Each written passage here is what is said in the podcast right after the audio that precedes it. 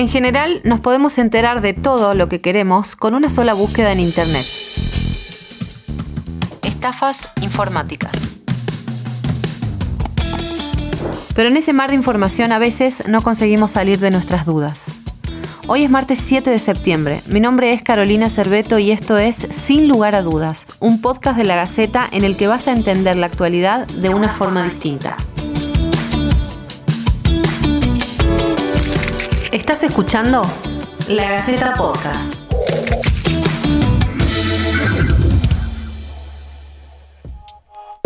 Jefe de la División de Delitos Telemáticos e Informáticos. A través de la pandemia que estamos viviendo, el tema de la estafa se acrecentó en este último tiempo en distintas modalidades. Actualmente, hace unas semanas atrás, estamos detectando una modalidad nueva que es a través de este WhatsApp, o también muchas veces se comunica si se pasa por alguna institución pública.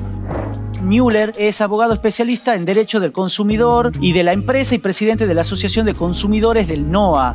Lo que hace un estafador es tratar de mostrarse como si fuera una empresa con la que nosotros estamos tratando para de esa manera conseguir que nosotros le brindemos determinada información. Por ejemplo, enviándome un mail diciendo que es de mi tarjeta de crédito o de mi banco, que tengo que modificar mi contraseña y poniéndome un link para que yo ingrese ahí, que en realidad no voy a estar entrando a la página del banco ni a la tarjeta, sino a la de él, en la que él va, a mostrarme todos los logos, toda la apariencia va a ser de que estoy con mi banco y le voy a dar yo la información para que él luego ingrese y me vacíe mi cuenta. Gustavo Rodríguez, el editor de Policiales de la Gaceta.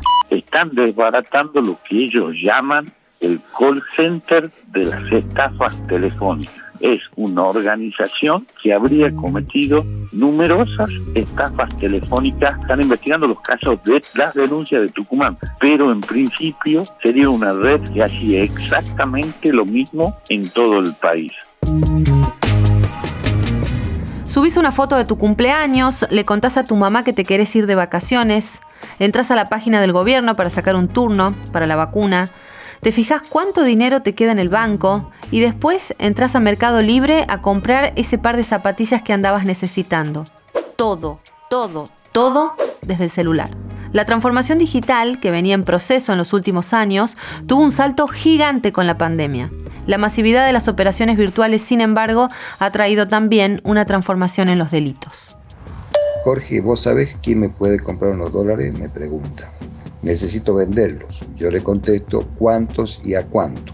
Ella me responde 3.500 a 178, mínimo 173. Al gato me pone, si es para ti, a 170. Digo, sí te puedo comprar, enseguida te digo cuánto. Entre enero y junio de este año, en tribunales se recibieron unas 3.000 denuncias.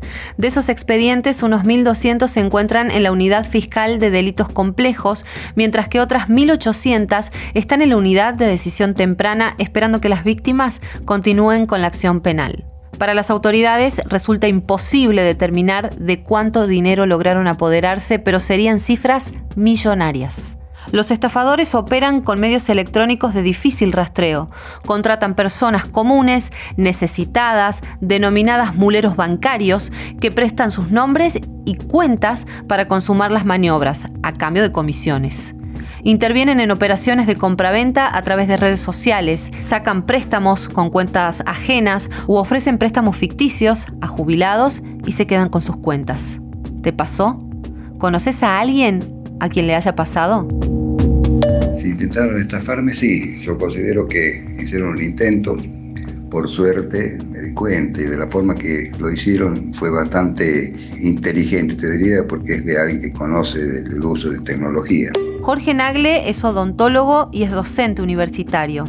Estaba en el auto viajando cuando le llegó un mensaje de su amiga. El procedimiento que emplearon fue un contacto mío de WhatsApp diciéndome de que, hola Jorge, ¿cómo estás? Te envío este mensaje para comunicarte que me cambié de número y este es mi nuevo número. Ante lo cual yo simplemente actualicé el contacto y quedé conectado con ese nuevo contacto. Al cabo de unos minutos me contacta nuevamente y me comenta de que hace mucho que no me veía, así como estaba, y me dije que viene, se hizo un pequeño diálogo y me hace un comentario de que estaba necesitando vender unos dólares y conocía a alguien que pudiera tener interés en comprárselo.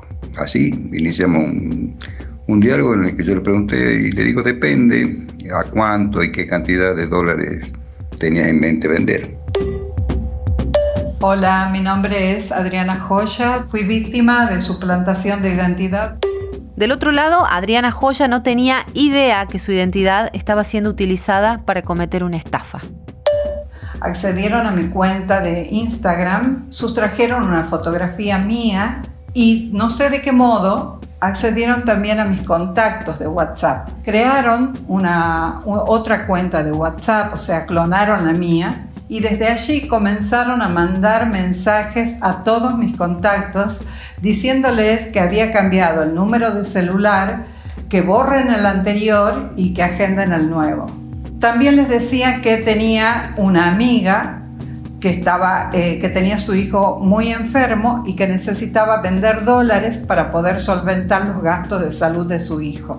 Eh, ofrecía los dólares a un precio bastante bajo eh, en relación al precio que se vende en el mercado.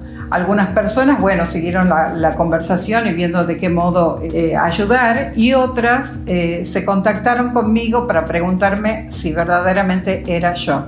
Así fue que me enteré al enterarme, intenté por todos los medios de alertar a mis contactos que me habían clonado eh, la cuenta de WhatsApp. Entonces yo contacto, bueno, sí, sí te lo puedo comprar. Y en el interín ese me alaba un poco diciéndome que tenía muy buenos recuerdos de mí, que era excelente persona. Como ella le había hablado bien de a mí, si eran para mí los dólares me los dejaba a un precio menor, a 170. Bueno, y ahí era una cuestión de que uno empieza medio a, a pensar un poco de otra manera. Le digo, ah, bueno, gracias, muy amable de tu parte, pero sin duda ya quedamos pensando, quienes estábamos ahí compartiendo esta, esta charla, que había algo. Me contacté con la persona que me había llamado, pero con la original, llamemos así, porque sin duda, al ponerme en contacto con ella me dice, mira Jorge, dice, estoy viviendo una pesadilla desde hace 20 días, que alguien ha hackeado mi cuenta de Instagram y realmente he tenido una pesadilla porque me han empezado a hablar amigos y gente conocida diciéndome de que estaba pasando esta situación, así como vos me estás hablando ahora, dice, hice la denuncia en delitos telemáticos, pero no hay nada más que pueda hacer que comunicarle a mi contacto que quien habla no soy yo tres personas, tres contactos. El que, el que menos este, ha transferido ha sido 380 mil pesos. Un horror. Hay otro 500 mil pesos. Estaba convencido que estaba comprando dólares a mí. Para profundizar sobre este tema, hablamos con el fiscal Marcelo Leguizamón, a cargo de la investigación que llevó a juicio a más de 10 acusados de cometer estos delitos. Le queríamos consultar para arrancar, ¿qué son las estafas informáticas? Las estafas informáticas podríamos decir que son aquellas que se llevan a cabo por artefactos electrónicos, ya sea una computadora, un celular, algún tipo de dispositivos electrónicos. A eso le llamamos estafas electrónicas en general, ¿no? Más allá de la definición técnica en sí misma. ¿Y este, y este tipo de delito se acrecentó con la pandemia eh, como modalidad o experimentó nuevas modalidades? Bueno, este tipo de modalidad de delitos eh, apareció, eh, le podría decir que a fines del año pasado y durante este año se incrementó enormemente, a tal punto que el Ministerio Público Fiscal, como política criminal, este, puso el ojo directamente en esto, directamente en este tipo de delitos y nos expuso los recursos necesarios para la investigación de este tipo de delito y para tratar de frenar esta ola delictiva que teníamos. Nosotros hablábamos de que eh, podíamos decir que es una pandemia delictiva que se dio por la cantidad de delitos que teníamos y por la forma que se había, se había incrementado. En la unidad que tengo a mi cargo, eh, ya hemos superado las 2.000 denuncias. Es mucho, es demasiado para lo que es San Miguel de Tucumán, ¿no? ¿Qué cantidad de gente está hoy trabajando para atender este delito? La Fiscalía de Delito Complejo prácticamente estuvo dedicada en exclusividad a este tipo de delitos. Hay un, otro equipo en la unidad de decisión temprana que es la que realiza este, la, el primer análisis del delito, las primeras medidas del delito también, como punto importante, el ESIF, que es la entidad de, la Policía Científica que tenemos dentro del, Ministerio Público Fiscal, quien, se, quien realiza las investigaciones más profundas. O sea, hay mucha gente detrás de esto trabajando. ¿no? hemos logrado este, la, detención por primera vez por un tipo de delito de estafas, de estafas este, electrónicas. Cuénteme un poco sobre, sobre ese proceso en particular, eh, de qué se trata este juicio, qué podemos contar de la banda, ¿no? Estamos hablando de esta banda que operaba en Córdoba, ¿no? Claro, ahí, ahí sí tengo que hacer una distinción. Eh, cuando hablamos de banda, que no estamos hablando del término técnico de banda, sino que estamos hablando de una agrupación delictiva. O sea, nosotros hemos logrado llegar a, quizás a la base de la pirámide delictiva. ¿Por qué? Porque estas personas no, no tienen la característica de una banda eh, agrupada, porque quizás entre ellos no se conocen o hay muy poca vinculación entre las personas que nosotros logramos detener. Pero sí entendemos de que arriba de ellos hay otro escalón que los agrupa y arriba de ellos hay otro que los organiza y arriba de ellos hay otro más que hace toda la estrategia delictiva. Por eso cuando vemos a estas personas que se trajeron de Córdoba, son aquellos que posibilitaron que este delito se lleve a cabo. ¿Cómo lo posibilitaron? Bueno, sacando cuentas, transfiriendo montos, retirando dinero, todo ese tipo de, operaciones, pero son quienes ayudaron al, escalabo, al, al, eslabón siguiente. En el general de los casos, eh, la persona que es estafada, víctima de este delito, puede recuperar su dinero, resarcirse, digo, después de, de esta investigación? Una vez que le han sacado el dinero, o sea, lamentablemente una transferencia bancaria se hace con una rapidez enorme. En algunos casos hemos podido llegar a tiempo a detectarlo cuando la víctima no hace la, denuncia a tiempo. En otros casos, lamentablemente no, porque la víctima se da cuenta ya cuando pasaron días, por ejemplo, ya mucho no podemos hacer. Pero ¿qué tenemos? Al, al haber posibilitado y al haberle puesto una cara al delito, nos lleva a dos situaciones. Primero, un castigo penal, que es el que establece la ley penal, y después tenemos la parte civil del resarcimiento del daño causado a la víctima. Recordemos que, por ejemplo, eh, en un caso cualquiera, de las tantas que tenemos, podrían haberle sustraído, supongamos, 300 mil pesos. Pero no son solamente 300 mil pesos el daño causado, es mucho más que eso. No solamente en cuestiones dinerarias, también en cuestiones de salud, que muchas de las víctimas han manifestado lo, lo grave que y los daños que le ha causado este tipo de proceder. Entonces, ese tipo de resarcimiento, nosotros aconsejamos a la víctima que haga las demandas civiles. ¿Qué recomendaría, eh, si puede darnos puntos claves para tener en cuenta? Sí, primero este, hablar con la gente del banco. El banco creo que más allá de las medidas que nosotros hemos pedido de seguridad al banco, que en algunos casos lo están tomando, por ejemplo, no,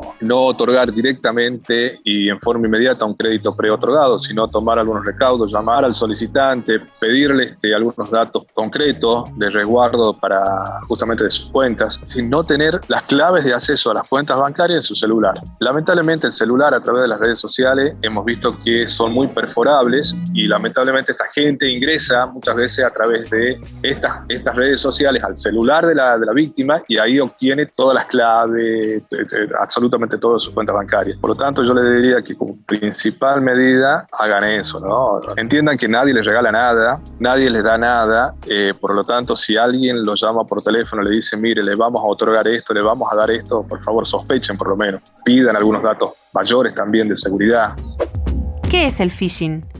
El phishing, el phishing y otras denominaciones que comienzan a utilizarse corresponde a diversas formas de aplicar la ingeniería social para engañar a las víctimas por medio de mails, de llamados de teléfono, de mensajes de texto, de WhatsApp, a, través de redes sociales, con el objetivo de, sobre todo, obtener información sensible de esas personas para luego utilizarlas para tener acceso a sus cuentas, principalmente a sus cuentas bancarias. Germán Müller es abogado, especialista en Derecho del Consumidor y presidente de la Asociación de Consumidores del NOA. ¿Se acrecentaron con la pandemia estas modalidades de delitos? ¿De qué forma? ¿Quiénes son las personas más vulnerables a este tipo de delitos? En la cuarentena se produjeron múltiples casos de estafas, sobre todo de eh, personas que eh, otorgaron el acceso a sus cuentas bancarias, de tal manera que el usurpador de la identidad ingresa, obtiene créditos personales, luego transfiere ese dinero y el titular de la cuenta se ve obligado a afrontar esas cuotas. Cualquier persona puede ser víctima de estas estafas. Todo va a depender de que coincidan determinadas circunstancias. Por ejemplo, si estoy esperando que mi entidad financiera se ponga en contacto conmigo y recibo un mail, a veces casualmente, que simula ser de ahí, voy a creer que efectivamente se están comunicando de mi banco. Lo mismo una tarjeta de crédito. El especialista nos da algunos consejos para estar alertas. No ingresar nunca, no seguir nunca los vínculos que nos llegan por cualquier tipo de mensaje, WhatsApp, SMS, mails o lo que sea, desconfiar siempre de los llamados telefónicos que recibimos. En ese sentido, si necesitamos comunicarnos con el banco, con la tarjeta o quien sea, o dictamos nosotros eh, el número al que, que sabemos que pertenece a esa empresa, o ingresamos en la página web nosotros el nombre correcto de la página. Entonces, nunca seguir links que nos son enviados tratar de no brindar nunca información sensible de ningún tipo, de no seguir instrucciones de personas que nos dicen, por ejemplo, que vayamos a un cajero automático y hagamos tal o cual cosa.